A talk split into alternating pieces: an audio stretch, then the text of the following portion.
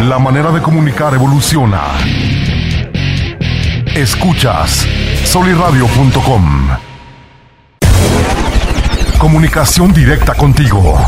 soliradio.com. Bueno, ahora sí ya al parecer estamos al, al aire. Eh, pues yo esperando indicaciones, ¿eh? Cualquier cosa ahí me avisan. Eh, producción, ¿sí? ¿Todo bien? Porque estoy checando lo- los foquitos de las cámaras. Verde, rojo, ¿todo bien? ¿Sí? Perfecto. Entonces, bueno, estamos debutando, estrenando programa. eh, en esta cabina tan fregona. De hecho, me, me quedé azorado porque todas las instalaciones están eh, excelentes. Eh, ahorita me va a costar trabajo, pues, no hablar tan propiamente, diría. Eh, quitarme la, eh, el papel de, de maestro, diría Toño Miranda. Pero al parecer aquí hay libertad de utilizar cualquier palabra, no importa si eso es altisonante. Entonces me voy a dar el permiso de decir majadero, cojonudo, eh, y bueno, entre otras. Gracias a los que ya nos están sintonizando por ahí en nuestras redes sociales de Believing. Y por ser este el, el programa debut, pues bueno, vamos a estar acompañándolos su servidor y por esta ocasión Mili Castillo. Hola. Este, tenemos la fortuna de, de iniciar eh, el programa.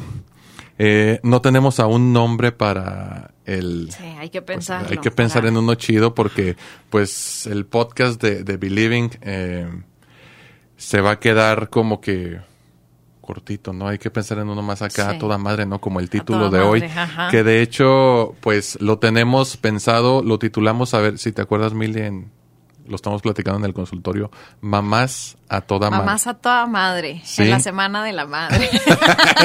Bueno, fue la, la semana, el mes de, de la madre. Yo creo que una de las fechas más importantes a nivel nacional después de, creo que dicen que es el Día de la Virgen, eh, el 12 de diciembre. Pues bueno, el 10 de mayo tiene mucho peso nacional. pues puras madres, ¿no? Al Pues final. puras madres, ¿no? Este, que por cierto también eh, mandaban felicitar al salario mínimo porque también era una madre, ¿no? Ya. Pero, eh, en fin, el chiste es hacer un, un programa fresco. Ya ustedes han tenido la oportunidad de escucharnos en, en los podcasts que, bueno, se hacen de, de manera individual, ¿no? Y nada como enriquecerlo. Ya por ahí también lo estuvimos haciendo en, En los en vivos. en los en vivos, participando en dúo, ¿no? Ya te tocó estar con Toño. Con Toño, es sí. la primera vez que estamos tú y yo juntos interactuando. Sí. Este, se hizo con Wendy, se hizo con Fernanda, se hizo con Diana, eh, y bueno, nos dicen que aquí eh, podemos tener hasta ocho personas, entonces al rato invitamos a... A una mesa de debate. A una mesa de debate, ¿no? Hablando de parapsicología. Pero bueno, este, por ahí también, eh, junto con el tema principal, tenemos unos temillas, sí, este, que estuvimos checando como para ver, este, qué tan ciertos son los artículos que aparecen ahí con títulos amarillistas en relación con la psicología o efemérides, por ejemplo, cuando sea día del taco, pues vamos a ir interpretando el significado y el simbolismo del taco, qué tan importante es el taco desde la psicología, por decir una cosa, sí, pero bueno, tema de hoy, recuerdo, mamás a toda madre por ser mes de la madre, este, una de las dinámicas de Believing y que nos decía el equipo de, de Merca era, pues bueno, cada mes ustedes van a hablar del tema principal, ¿no? Abril, niño, mayo, mamás, febrero, amor y amistad, eh, diciembre, pues Navidad y los regalos, etcétera, etcétera. Pero, a ver, eh, Mili, ¿qué, ¿qué podemos decir acerca de las mamás a toda madre? Yo tengo en mente eh, que son esas mamás que no necesariamente coinciden con lo que la sociedad espera de ellas, ¿sí? Porque también hay una imposición respecto a cómo debería de ser la buena mamá, la mamá ejemplar, pero si hablamos de arquetipos, yo creo que si salimos a la calle y, y lo buscamos, no lo vamos a encontrar porque ninguno se ajusta exactamente. Y si lo queremos criticar por ahí, entonces vamos a encontrar un montón de defectos. Pero, a ver, ¿tú qué opinas? ¿Tú qué te ha tocado ver en la consulta? Híjole. en la pues, calle, con los conocidos. Con las mamás a toda madre, no sé, creo que hay como este idea social que una madre a toda madre, pues es la mamá que al, que al final es como amiga de los hijos, ¿no? O sea, como que, ay, mi mamá es a toda madre porque puedo tomar con ellos, puedo llegar tarde, como que no hay límites, todo esto, pero es como una muy falsa idea de lo que sí debería de ser una madre como a toda madre. O sea, realmente lo que implica ser una madre, pues a madres, creo. O sea, realmente pues es los límites, eh, la comunicación, poder, como decía por ahí una imagen de Believing, poder aparecer y desaparecer en los momentos precisos o de acuerdos.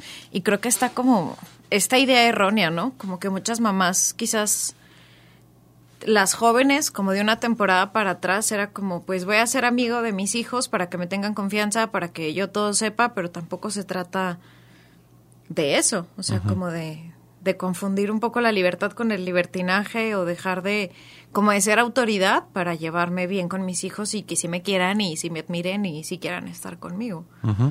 A ver, pero entonces aquí a grandes rasgos lo decimos así tajantemente. Una mamá no puede ser amiga de sus hijos porque no puede Ajá. ejercer dos roles al mismo Claro. tiempo. A ver, pero entonces, ¿cuáles serían, pues, para que nos queden más claros? Porque a lo mejor tú y yo somos psicólogos y lo entendemos y lo podemos definir y tenemos hasta cierto eh, marco conceptual. Pero para quienes no son psicólogos, entonces, mm, ¿cuál sería el rol de una mamá sin caer en, en el arquetipo de la mamá perfecta, de la que es buena para todos y según lo define la sociedad?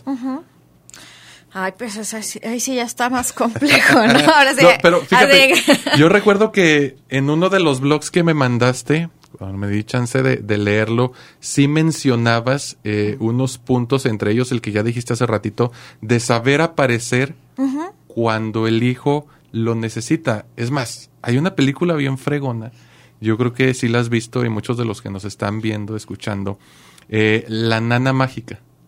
no, la he has visto de veras. No.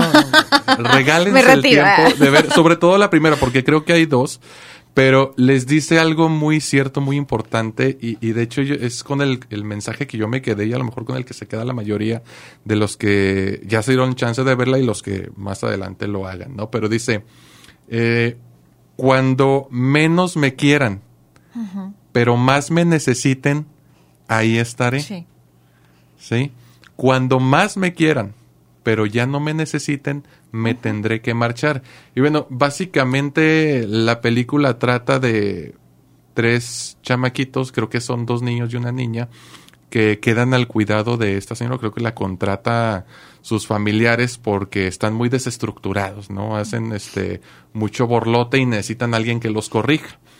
Pero luego también aquí se pone e- en juego y se contrasta lo que luego se va a los extremos. Por una parte podemos tener a una mamá excesivamente permisiva. Sí. A lo mejor es el ejemplo de la mamá que dices que, Que es, la amiga. mamá toda Ajá. madre y soy amiga de mis hijas y me pongo a echar cotorreo con ellas, este me voy al antro con ellas. Y en el otro extremo tenemos a la mamá punitiva, persecutoria, eh, invasiva, eh, que finalmente termina haciendo daño estando El en los extremos, daño, ¿sí? ajá. Pero esta, esta nana mágica es el, el equilibrio perfecto, ¿sí? No los violenta, pero tampoco les da rienda suelta, ¿sí?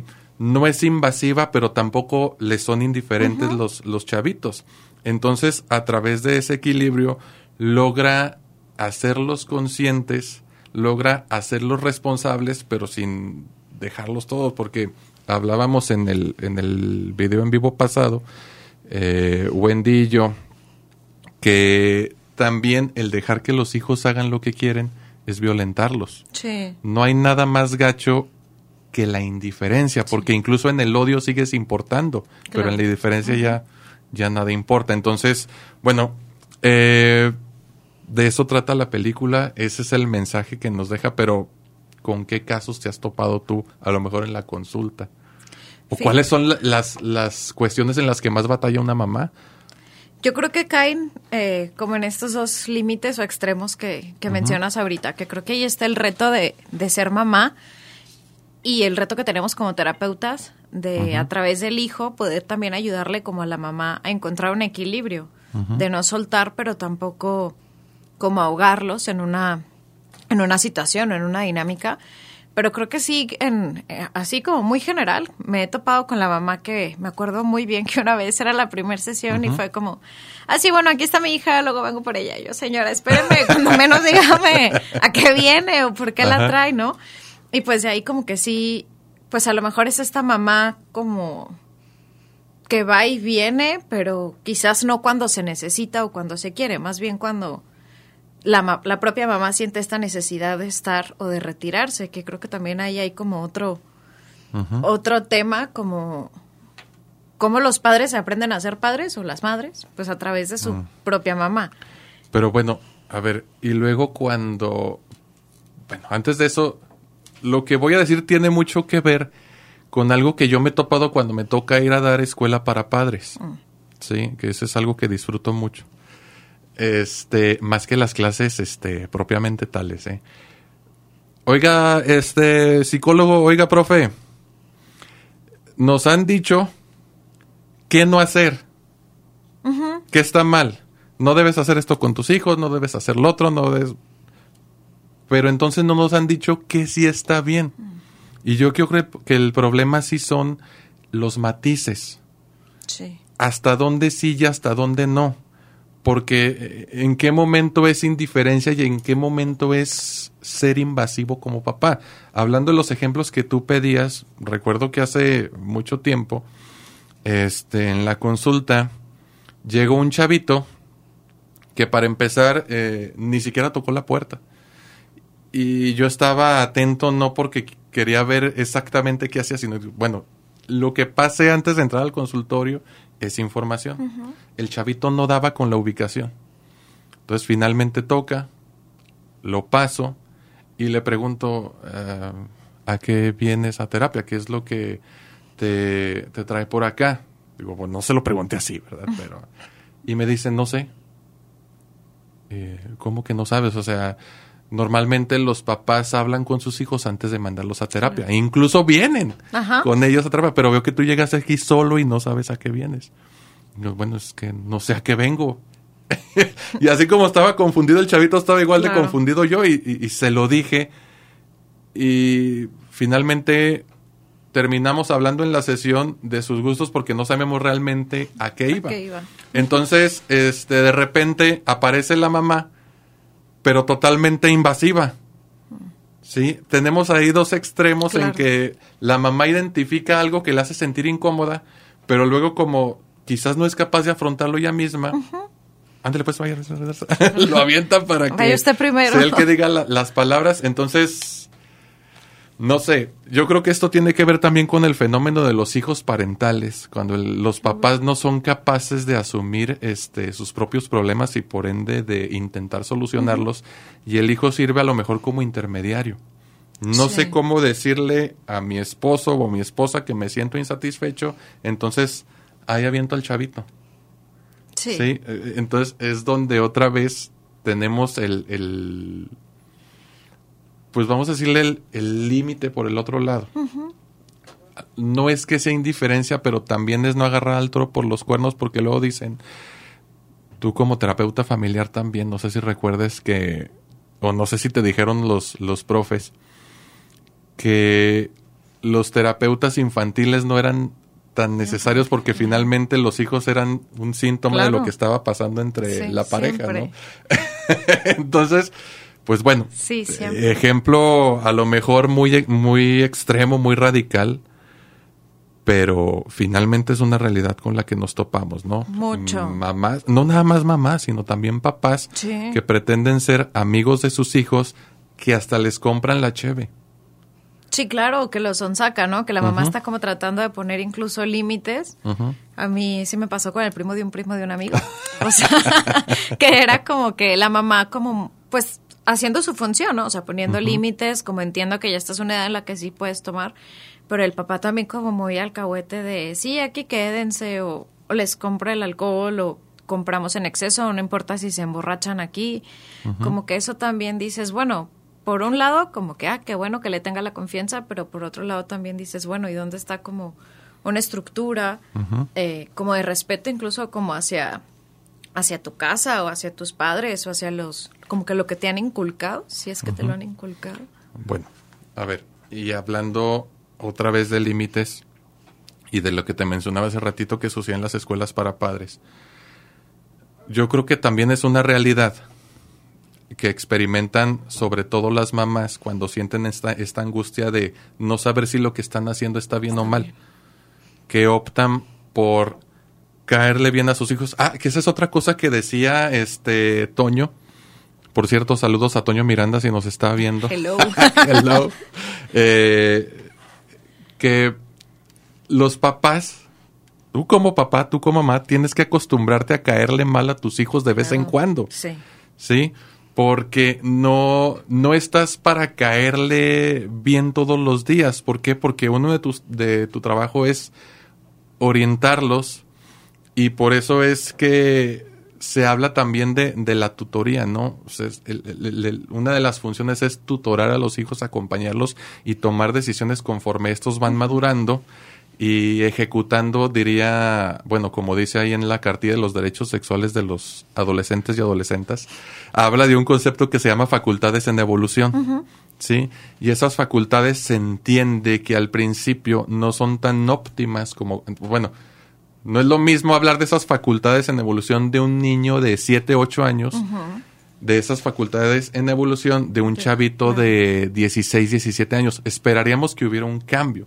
Sí. Pero, por ejemplo, eh, en la comida, si tú le dices a un niño, come lo que quieras, el chavito de 5 o 6 años va a preferir comer este Hamburguesas y chetos, doritos, este maruchan. Y todas las marcas. Y, y obviamente Claro. pues no es ah, no es como pues mi hijo está decidiendo porque mi familia es una familia democrática, que ese es otro problema Sí, o que tiene poder de decisión. ¿Tú qué piensas de eso? O sea, ¿realmente existe democracia en las familias con hijos en esa edad? ¿O sería óptimo o sería prudente hablar de eso? Creo que, bueno, ahorita que mencionabas como la escuela para padres, en algún momento yo siempre eh, sí les, fom- o sea, le- les platico, les fomento que sí vayan criando a sus hijos como en una toma de decisión responsable. Pero obviamente hay una edad en la que tú puedes poner hay huevito y hay quesadilla. Elige.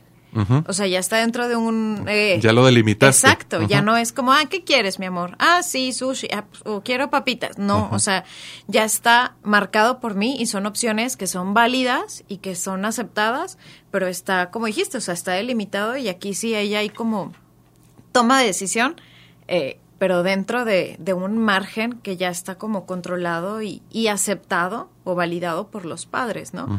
Pero así como democracia, tal cual, tal cual, creo que hay una edad en la Mm, que eh, definitivamente, definitivamente no, no. no es viable. Ajá. Pues bueno, ahí está. Yo creo que en ese, en ese punto coincidimos. Pero ahorita hablando de escuelas para padres, ya que estamos tocando el tema, em, ¿qué dirías tú? O mejor dicho, hablando de duración. Porque normalmente cuando se habla de escuelas para padres es, ah, se pusieron de acuerdo los coordinadores y directores e invitaron a dos psicólogos y vinieron a hablar un día.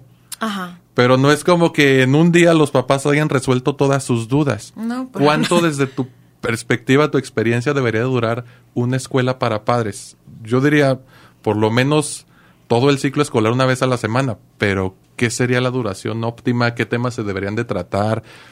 ¿Qué, qué preguntas son las que frecuentemente se hacen los mamás, las mamás o los papás? Sí, creo que, pues sí, definitivamente tiene que ser todo el ciclo escolar y, y con una secuencia, ¿no? Nosotros lo aplicamos una vez al mes, Ujú. pero pues quizás a veces, que también es algo enriquecedor, creo que se quedan con más dudas que con respuestas y creo que eso al final lleva como a o a ir a terapia o a buscar un poco más como de mirar para adentro, de que sí estamos haciendo bien o que no estamos haciendo bien, pero sí una secuencia y a lo mejor el, digo, no sé, ya esto sería una utopía, como de verdad como reducir un poco el trabajo y que se vuelva como más entre taller o, o algo donde realmente puedan comunicar y expresar todas sus dudas, porque sí me ha pasado que hay 100, 200 papás en un salón tomando caray. la, la clase o, o la plática para padres, pero al final en dudas o comentarios participan dos. Y a lo mejor muchos se van con estas dudas y no existe esta posibilidad como de retroalimentar o, o de realmente poder expresar en un ambiente quizás como más seguro, protegido, el realmente cómo se sienten, porque al final creo que lo reciben. Ah, como qué padre la información que nos dio la psicóloga y pues como que recaen en sus mismos errores, entre comillas, o en sus mismas dinámicas, porque al final no hay un trabajo de fondo. Bueno, es nada más presentarles la información y punto. Ahí háganle como puedan. Ajá, me parece que, o sea, lamentablemente muchas escuelas para padres en eso se. Pero se luego van nada más, supongo, o me atrevería a decir que. Los este, papás interesados. no, no, no, no. O sea, los papás que sí están muy Pero deja tú, o sea, los que están interesados, qué bueno, qué bueno que estén interesados. El problema es que luego vas, recibes esta información, que de hecho una escuela para padres no es es un proceso. Ajá, terapéutico, sí, ¿eh? es Sí, es, es informativa. más un espacio psicoeducativo, que hay diferencias muy radicales en, en esa parte, pero incluso la psicoeducación es, tiene que ser un proceso. No es nada más me paré, hablé de un tema, les dije los Ajá. padres, punto. Pero ¿Qué pasa luego con estos papás o mamás? Que bueno, estábamos hablando de mamás y luego ya metimos Ya a sé, todos ¿verdad? aquí. Ya estamos hasta arreglando y, las y qué bueno porque finalmente es un trabajo conjunto. Sí, totalmente. Sí, luego ya después satanizamos a la mamá y se queda con la culpa, que eso es precisamente lo que sucede, que yo he identificado en las escuelas para padres. Sí. Los que están interesados, que muchas de las veces son papás, mamás o ambos muy ansiosos, muy preocupones, se quedan con el sentimiento de culpa. ¿Sí? Y es que en eso, en la ansiedad, cuando estamos hablando sobre todo de hijos adolescentes, que hay papás o mamás que los siguen cargando y lo que quiere el chavito o la chavita es este empezar a definirse el mismo o el misma. Acuérdate de esta crisis de la identidad que se vive en la adolescencia de los 15 a los 18 años, que es la adolescencia propiamente tal, según Peter Bloss. Ya nos pusimos acá muy, muy técnicos. Eh, eh, pero bueno, hay otro asunto. Los papás veo que tienen más dudas en la adolescencia que en la propia infancia. Porque por ahí dicen, bueno, esa es mi perspectiva y mi experiencia, pero ya ves que luego dicen los psicoanalistas que la adolescencia de los hijos reactiva Re- la propia adolescencia de los padres. Entonces, a veces me ha tocado que me preguntan así directamente, oiga, este Alejandro, pues es que con qué cara le voy a decir yo a mi hijo que no tome si yo a su edad lo hacía. Y luego ahí es, a ver, señor, señora, el hecho de que usted haya ejecutado, eh, señor muy mamón, el hecho de que usted haya llevado a cabo esa conducta no significa que esté bien y que la tenga que tolerar. Ajá. Entonces, es a lo mejor como la experiencia de que ya lo hice, puede entender por qué lo hizo y quizás sea una forma de aproximarse al chavo o a la chava. Pero no significa que porque usted lo hizo tenga que permitir que, lo, que que, los que demás ese mismo error, ¿no? Sí, Ajá. este, por ejemplo, yo ahorita vi una publicación que hace el maestro Jorge Torres Bernal en Twitter, este, sobre que estaba algo sucio aquí en la en la calle, ¿no? Entonces que solemos eh, pensar que las calles son basureros, no, este, realmente no es un basurero, ¿sí? Y, y yo en algún momento, fíjense, esto lo voy a platicar al aire, cometí un error gravísimo. Estaba chavito, iba con mi abuela, eh, ella iba manejando, yo iba de copiloto, estoy hablando que tendría como unos 13, 14 años más o menos, y me iba tomando un yogurt. Eh, sí, iba tomando el yogurt y cuando me lo terminé, saqué la mano y lo dejé caer por la ventana. Entonces, gracias a ese señor que nos que se acercó a nosotros, se nos emparejó, él iba en su camioneta y me preguntó, joven, ¿usted tiró esa botella de yogurt? Y ya se cuenta que yo nada más, Trágame tierra. trágame tierra. No haga eso, joven. Sí, me dio un chorro de vergüenza. Jamás, jamás lo volví a hacer. O sea, tiré basura. No porque yo lo haya hecho. Claro. Estando chavo significa Que, los chavos van a Ajá. permitir que los demás chavos lo hagan. Claro. ¿Sí? Entonces, duda frecuente de los papás. ¿Qué hago con mi chavito adolescente si yo también lo hice? ¿Con qué cara le voy a decir que lo que está haciendo no es lo más adecuado para él? Pero es como tú dices, o sea, creo que justo ahí es por eso que, no sé, me declaro culpable. Como que a lo mejor las mujeres peleamos más con nuestra madre, ¿no? Ah. Porque pues somos como el, el recuerdo de que a lo mejor quizás una vez fueron jóvenes y a lo mejor nosotros estamos haciendo cosas que ellas no pudieron hacer o al revés, o sea, no estamos haciendo cosas que ellos hicieron. Y creo que ahí está como el, el meollo del asunto de cómo realmente sí en la etapa de adolescencia, sin querer, los padres en ocasiones también se vuelven o toman actitudes o conductas adolescentonas. Porque cómo le digo, cómo no le digo, mejor me hago de la vista gorda de que llegó tomado o llegó oliendo a cigarro o de que vi que reprobó y me hago de la vista gorda como por esto que decías ahorita, como por seguir queriendo que, que seamos como aceptados o seguir siendo admirados por, por los hijos, que creo que sería como un parámetro, ¿no? A ver, pero no- no me quedó muy clara esa idea. ¿Cómo admirados? Como la mamá o el papá buena onda, o sea, como esta Ah, parte de mi, como idealizados o, o no sé, como Pero fíjate, ahí él, padres no, tienes en el razón, ya, ya te agarré el, el- el- Ya entendí el rollo por dónde va. Pero, pues es más como la misma inseguridad que sienten, ¿no? El papá o la mamá de... Y ese es un conflicto entonces que tendría que trabajar él el mismo. Ajá, claro. Pues bueno, ahí sí se fijan cómo no es tanto problema del hijo, sino del papá. Y, y que es otra de las cuestiones por las que batallan para poner límites. Sí. El hecho de no ser aceptado es el hecho de decir, ay, si mi hijo me dice no me va, ya no me va a querer, ya no le voy a querer también, eso también se presta, digo, no porque sea natural en los hijos, pero sino se presta chantaje emocional por parte de ellos. Le agarran la medida eh, y pues bueno, de ahí se, se agarran. Es que si no me dejas salir, este, entonces le voy a decir a mi abuelita, ah, otro asunto, ¿no? Cuando se meten las abuelas y, Claro. y no dejan este maternar a la mamá, que al final luego resulta que estructuralmente la mamá vendría a ser como la hermana mayor de la hija y la que realmente es la mamá a nivel este funcional sería Sí, la la abuela. abuela. Entonces ahí, ¿cómo espera poner límites la mamá si para empezar la abuela ni siquiera la deja? Entonces tenemos ahí relaciones caóticas entre mamá e hija y que finalmente la figura de autoridad viene a ser la abuela. La abuela. No me dejó salir mi mamá, entonces voy y le digo a, mi la abuela. abuela. Tenemos Sí. una mamá frustrada, una mamá este, reviviendo su propia adolescencia eh, y pues una hija berrinchuda. Es que a veces eso también está bien complicado. O sea, sí me ha tocado un chorro en ver en unas escuelas de otras ciudades, aquí no, que como que tratas de hablar con la mamá y, ah, no sabía, mejor pregúntele, déjame le preguntar a mi mamá, porque como ella es la que la cuida, o ella hace la tarea, o ella la recoge, como que realmente tiene más conocimiento de la, del hijo, de la hija.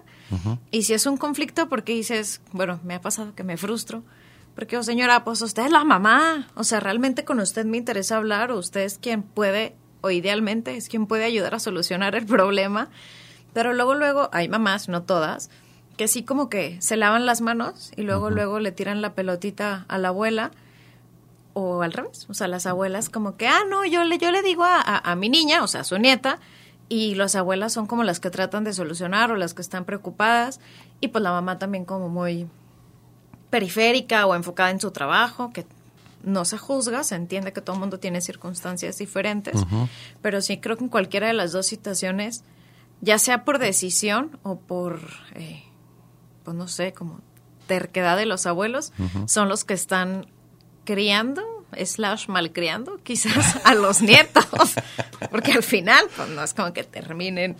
Este, Pues bueno, es que a lo mejor se se juntan un chorro de factores, por eso me gusta mucho este que los temas psicológicos no sea yo solo, ni tú sola, ni Wendy sola, no, es porque de aquí podemos hablar este de un montón de cosas, o sea, es como cuando los abuelos están viviendo la crisis del nido vacío, ¿sí?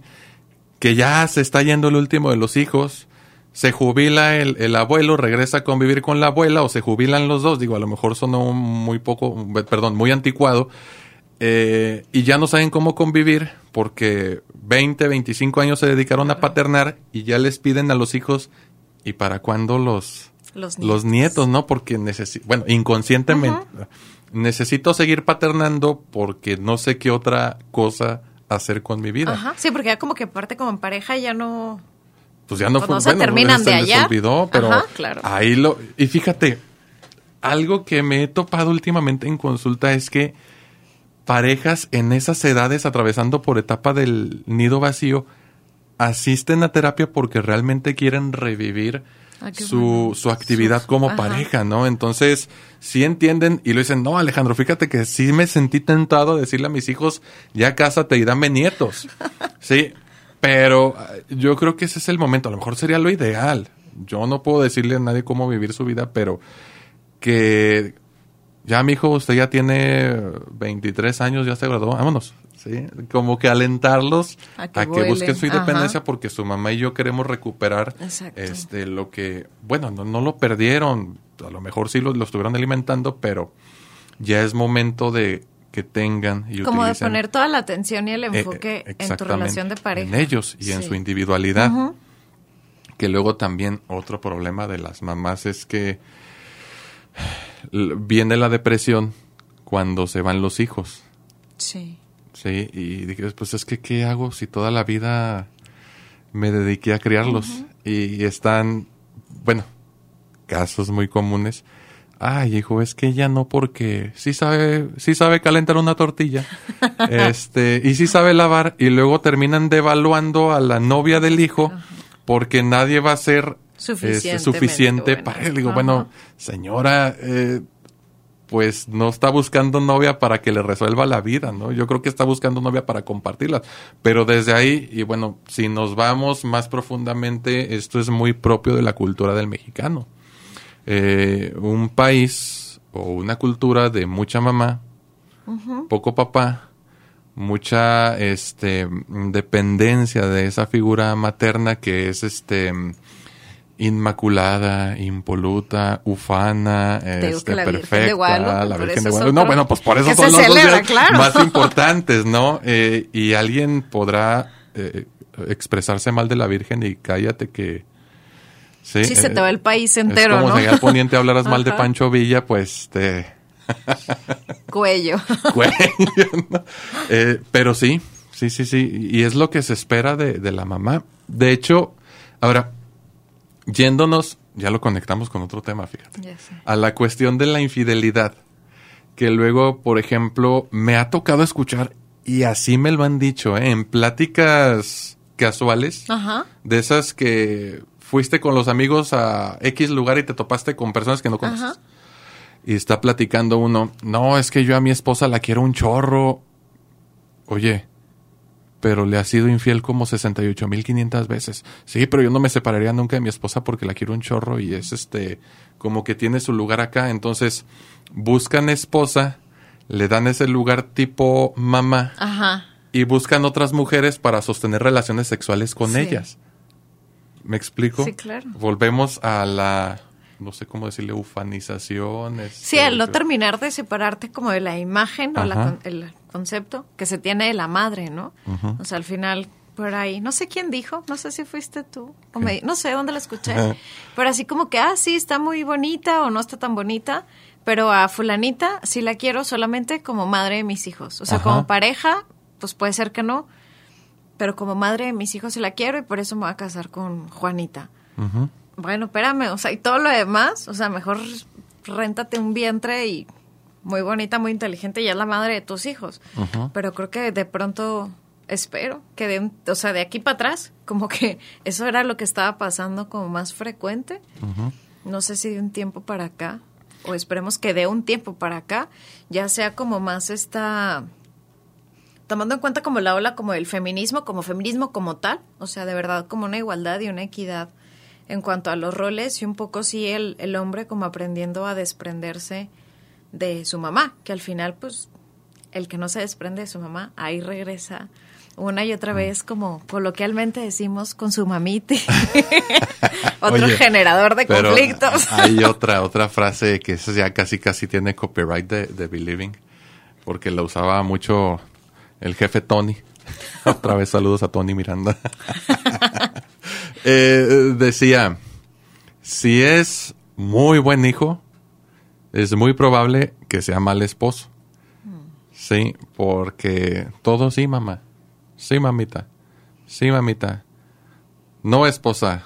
No esposa. Entonces, aguas porque si todo es perfecto con la mamá, pues es probable que no vaya tan bien con la, la esposa. Obvio, no estoy diciendo porque luego esto se presta a... Ley- que dijo ley de vida, ¿no? Sí, no, Ajá. no- no es una ley de vida y tampoco así, hay que matizarlo. O sea, no tiene que llevarse de la patada con su mamá para, llevarse bien con la esposa, sino que tiene que haber límites claros Sí. Entre la, la relación con su mamá y la relación con su esposa, porque incluso creo que hasta bíblicamente dice que pues cuando sales de casa de tus padres, Sí, te es vuelves uno con él, uno tu con pareja. mujer y debe ser tu prioridad Sí. y eso no significa que tus papás dejen de, de importar ni nada, pero pues este Sí, cambia como la pues, entonces, familia, ¿para ¿no? qué te casaste, no? O, o cuando, bueno, esto yo creo que también se, se enlaza como el chavito, yo creo que ya me relajé más, toda toda madre, este, que luego se quiere independizar, pero le terminan resolviendo todo. Entonces, ¿dónde Ya. quedó la independencia? No es como que congruente. Y, y se tienen que trabajar un chorro de puntos. O sea, finalmente estamos hablando de mamá, pero ya lo conectamos con papá, con adolescente, con suegra, Sí. con este abuela, con La mamitis, la con el mamitis, papitis. un montón de Ajá, cosas, ¿no? sí. Pero, pues bueno, este, nos quedan... Ay, mira, empezamos un poquito después, no, nos quedan como 10 minutitos. Eh, por aquí no me... Ah, mira, no sé que sí, sí nos están guachando, pero no puedo ver comentarios, ¿sí? Eh, que luego lo, lo fregón sería que, que pudieran plantear las dudas para Sí. irlas resolviendo, ¿no? Y, y bueno, no sé eh, si cerramos aquí con el tema de, de las mamás y checamos por ahí una idea que, que tenía anotada de las que te mandé. Mili, Ajá. tranquila, tranquila.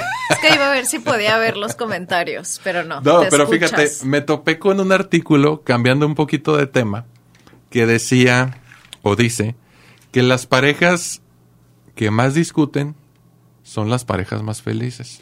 Ajá. ¿Te checa? ¿Qué opinas? No sé, hablemos de niveles de discusión.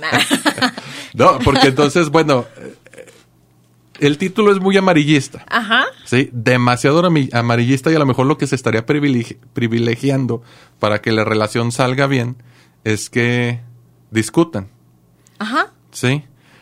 Pero bueno, ya le estuve dando una leída y lo que decía más bien este la investigadora citada por el, el vato que redactó el artículo era que estas parejas no era que tuvieran que discutir a producto de gallina, Ajá. sino que al discutir eh, tenían mayor apertura a externar cómo se sentían, este, hablando de emociones, qué es lo que pensaban acerca del problema y de la relación, y que el hecho de comunicarlos y de poder expresar les permitía ser empáticos, entender al otro y reestructurar su relación cuando fuera necesario. Sí, ahorita que lo estabas diciendo me quedé pensando y creo que más allá de discutir, más bien que sea como el camino a realmente encontrar una solución al conflicto. O sea, no solo el discutir, por eso te decía como depende del nivel de discusión. O sea, si es discutir por, por discutir sin solucionar un problema, pues definitivamente tache, ¿no? No. Pero si es discutir como esto que dices de escucharte, de mostrarte mi punto de vista, mis sentimientos, mis pensamientos y juntos como encontrar un equilibrio entre lo que piensas, lo que pienso y como el objetivo, me parece que sí, que sí. O sea, son las parejas que pueden como tener más fortaleza o, los cimientos como más sólidos, porque tampoco es como, ay, sí, somos bien felices porque nunca discutimos. Pues claro que no, o él o No, tú entonces no estás pareja. sufriendo bien gacho, o sea, porque sí, sí, sí, ¿no? Todo sí. O sea, ajá, ahí ya no, no por no discutir, no, no, no es como sinónimo de que somos una pareja feliz o, o sólida. Pero a lo mejor es lo que también la gente tiene entendido. Digo, tenemos el título extremadamente amarillista de este artículo que te acabo de mencionar, que privilegia o nos da a entender que el secreto es pues vamos a pelearnos. Sí, vamos a entrar en desacuerdo. Pero también lo otro, y eso sí, este, en alguna ocasión me lo dijeron. Oye, pero es que yo nunca te he visto discutir con tu chava. Cabrón, pues no es que tenga que andarle diciendo a todo el mundo que Ni me que fuera. Pero sí es como una expectativa. Luego de, de las relaciones de pareja, sobre todo de los matrimonios, que no debe, no debe haber inconformidad, no debe de haber problema alguno. Pero entonces, eh, eh, esto contradice eh, el principio del cambio, de que las parejas, así como los sistemas, ya nos pusimos otra vez técnicos, son este, dinámicos. Sí. tienden al cambio, ¿sí? Este, a la morfostasis también, no nada más el, el mantener equilibrio homeostático, valga la redundancia, que ya nos pusimos más este, sistémicos. Pero una pareja que no discute es una pareja que está inerte, Sí. mm, muerta. Sí, sí, ni siquiera es pareja. si les Entonces, pasa, no son eh, pareja. no estamos privilegiando la discusión. No, ¿eh? no, claro. Es como, o Aguas. sea, discusión como, como discusión, no como pleito, no como escena. ¿no? O sea, realmente el poder discutir tu punto de vista y el mío. Oye, pero fíjate, hay otro ejemplo que este sí me lo pusieron en la, en la maestría. Que le tocó vivirlo al profe que me estaba dando clases. Un saludo al profe Saúl Rosales. Este. Que nos decía que en una ocasión que estaba atendiendo él un asunto, no recuerdo si era terapia familiar o terapia de pareja, pero espetó el, el- el sujeto. Y ya estoy hasta la madre del pinche mole de tu mamá. Haz de cuenta que la suegra cuando se enteró se le quebró el corazón. Eh, pero ¿cómo es que sucedió esto? Ah, bueno, pues es que la primera vez que me presentó, bueno, nada más se presentó una primera vez. La vez que me presentó a, a mi suegra, este, mi suegra hizo mole. Qué Y a mí me cagaba el mole. Pero tuve que fingir que me gustaba mucho y le dije que qué rico estaba su mole. Entonces, desde ahí, cada vez que íbamos a visitar a mi suegra, hacía Mole. el pinche mole. Y yo me tenía que aguantar. Entonces, hasta un día que la suegra creo que se entrometió mucho, se rompió el, el vasito de cristal o explotó la olla de, de presión y le dijo, me caga su pinche mole. Digo, de ahí la importancia de que tiene que haber desacuerdos, de que se tiene que externar lo que está sucediendo. Y a porque tiempo. Ah, o sea, señora, no me gusta el mole, qué linda, pero no me gusta. O, a lo mejor se lo pudo haber comido, ¿no? pero sí está muy rico, pero no, es este, lo que claro. más me gusta. O sea, y es eso a tiempo, porque al final sí, sí lo expreso, pero 40 años después y ya la señora enterrada, o sea, no queda. o sea, en el altar de muertos, pinche mole. Venga, su ajonjolía. y- no, hombre. Oye, y luego se lo pusieron entero con la... A mí me gusta mucho el mole desmenuzado. Ajá. Pero cuando me ponen la pieza de pollo entera, sí le hago así de... ah, eso puede estar muy rico, pero lo prefiero este desmenuzado, ¿no? Eh, pero, en fin, ahí, ahí está el ejemplo a lo mejor muy, muy radical. Pero, pues bueno, ya para ir cerrando y con otra cosa graciosa. eh, esto sí no me pasó a mí, son ejemplos que vienen en los libros luego de, de este, terapia familiar o terapia estratégica cuando nos estamos formando, que venía un caso de las suegras metiches. Sí, ahorita que estábamos hablando de que la abuela no deja criar a, A los- a hijos los de, hijos. de su propia hija. Entonces, los papás querían tomar una decisión y bueno, la suegra vivía con ellos. La suegra, la mamá de la mamá. Bueno, la mamá de la esposa. Sí, me di a entender. Eh, La suegra materna. La suegra materna. Y no, es que, ¿por qué le vas a dar de almorzar eso? ¿Y por qué tienes que hacerlo así? No, no, no, eso está mal. Así no se cría un hijo. Así no es- to- en todo estaba de desacuerdo y no dejaba que los papás tomaran sus propias decisiones. Entonces, están en terapia familiar porque el niño manifestaba X o Y conducta y el terapeuta muy hábil identifica que parte de, de que el síntoma se presente en el chamaco es la abuela. Dije, bueno señora, fíjese, yo la veo muy interesada en, en el bienestar de su nieto. Y como la veo tan interesada, pues, ¿cómo ve si a partir de hoy todos los días usted se levanta a llevarlo a la escuela? Y la abuela, sí, claro, yo lo voy a hacer porque pues yo soy la que sabe cómo criar al, al niño, ¿no? Y bueno, ok, hacemos el acuerdo. Era pues una técnica de terapia estratégica que son muy radicales. Entonces, al tercer día, este, llama el terapeuta. Pues, son muy radicales, Sí, sí, eso sí. es algo que Son de normalmente los que no. se van a vivir a las casas, Así como la película de Locos de Ira, ¿no? Ajá. y llama. ¿Cómo está la señora fulanita, la abuela? Ande, fíjese que está muy cansada porque pues todos los días se levanta temprano y ahí viene con el solazo a, a recoger al niño. Ah, bueno, ok, pues dígale que tenemos un acuerdo y que lo tiene que cumplir, ¿sí? Entonces, a la sesión siguiente, les de cuenta, oiga, ¿por qué me puso a mí? Yo ya estoy muy cansada, yo no quiero llevar a mi problema resuelto. Punto, ¿no? Sol- dados de alta. dados de alta. Pero muy radical. A lo mejor no es nuestro estilo, no es lo que se van Sí, a no. encontrar en- Ajá. en, en No se asusten. No, no se asusten, no se asusten. Puede ser una opción cuando lo requiera, Sí. pero en fin, una forma de, de hacer terapia.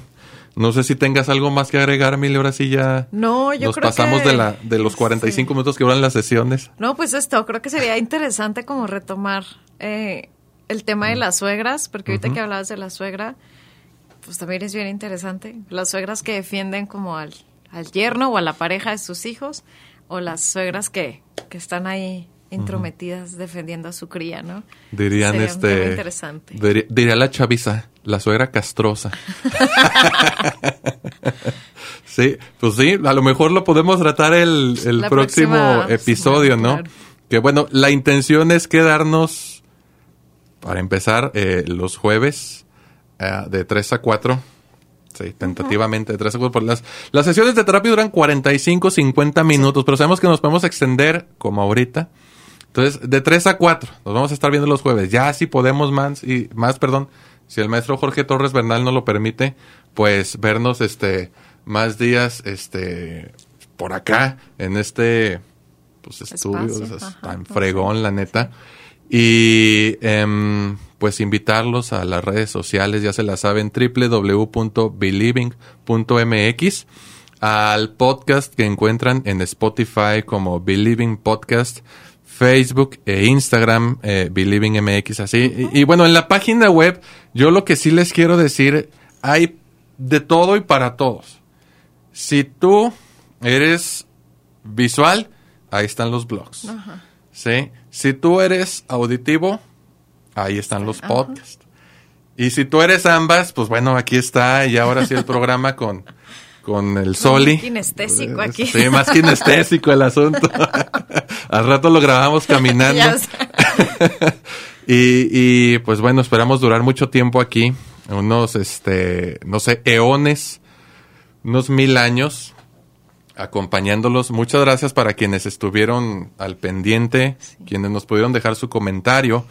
Eh, Mili, algo para cerrar, una frase motivacional tipo Paulo Coelho. Déjame la saco de la manga. Sí, sí, si deseas algo con todo tu corazón, Que sean El- madres a toda madre, ¿no? O sea, en buena onda. Como este equilibrio que todo el tiempo se tiene que buscar. O sea, Sí. que no pasa nada si una vez o dos, un millón, la riegan. No pasa nada. Yo creo que será lo ideal, ¿no? Sí. Somos humanos, diría Nietzsche, humanos, demasiado humanos. Sí. ¿Sale? Pues bueno, aquí cortamos. Muchas Muchas, gracias. gracias. Eh, próximo jueves ya vamos a estar aquí tres personas para que estén al pendiente. Para Cuídense mucho. Gracias. Bye, bye.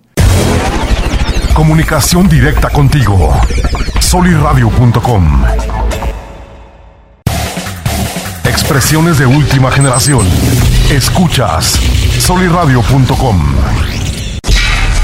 Estamos en tu misma frecuencia. Escuchas soliradio.com. Escuchas soliradio.com.